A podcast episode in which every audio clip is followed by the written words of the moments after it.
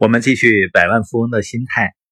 那些真正实现财务自由的人，他首先要确定好自己的目标，然后找到途径。他们会在纸上写下自己要达成的目标，同时呢，也会写下自己愿意付出的代价。那接下来呢，就是围绕着你的目标去计划，做出计划。我们需要做什么才能够达成目标？围绕着目标计划。然后按着计划去行动。这里的关键呢，一旦你定下达成的目标的日期，就要立刻开始行动。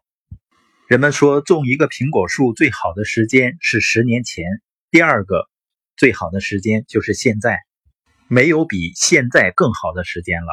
不管你年龄有多大，你都不可能更年轻了。不要等着更好的时候或者更好的条件，没有比现在更好的时间了。但是很多人呢，仍然有了目标以后会拖延。你真的以为你还能再活五百年吗？我定下目标以后呢，会每天去看目标，会想象目标达成以后的场景。当你有意识的想象自己已经拥有你所期望的财富的时候，就能让潜意识去帮助你。实际哪怕你已经取得了很多的成绩或者成就。你仍然有着巨大的潜力，就像巴菲特，他百分之九十九的财富是他五十岁以后才赚到的。当然呢，想象你拥有财富，并不表示你可以像获得这些钱那样消费，而是去设想你已经拥有它们，这样的画面可以投射到你强大的潜意识中，在内心升起你一定会实现目标的信心和念头。耶格先生的一个朋友呢？告诉他怎么从一个新兵晋升为美国高级军官的。他的这个朋友为了继续深造和开阔视野，加入了军队。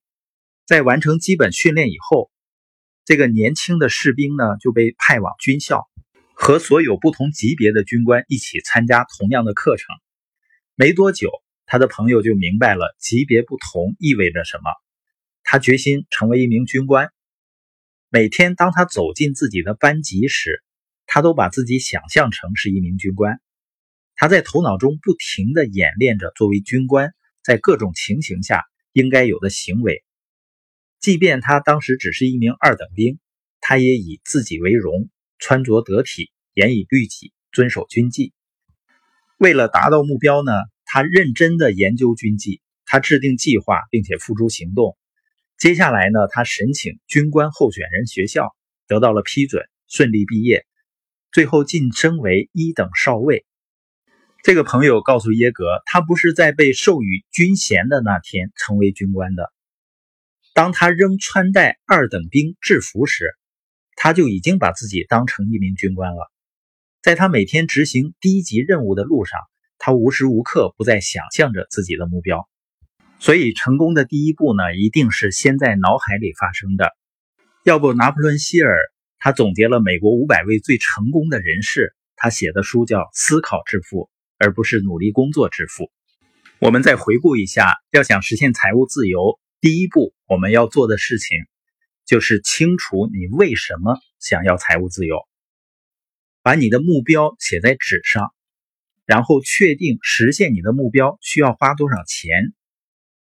确定你想什么时候达成目标，再确定为了明天的成就，你今天愿意牺牲多少，然后围绕着你的目标做计划，跟随你的计划去行动。每天看目标的时候呢，要设想你已经完成目标。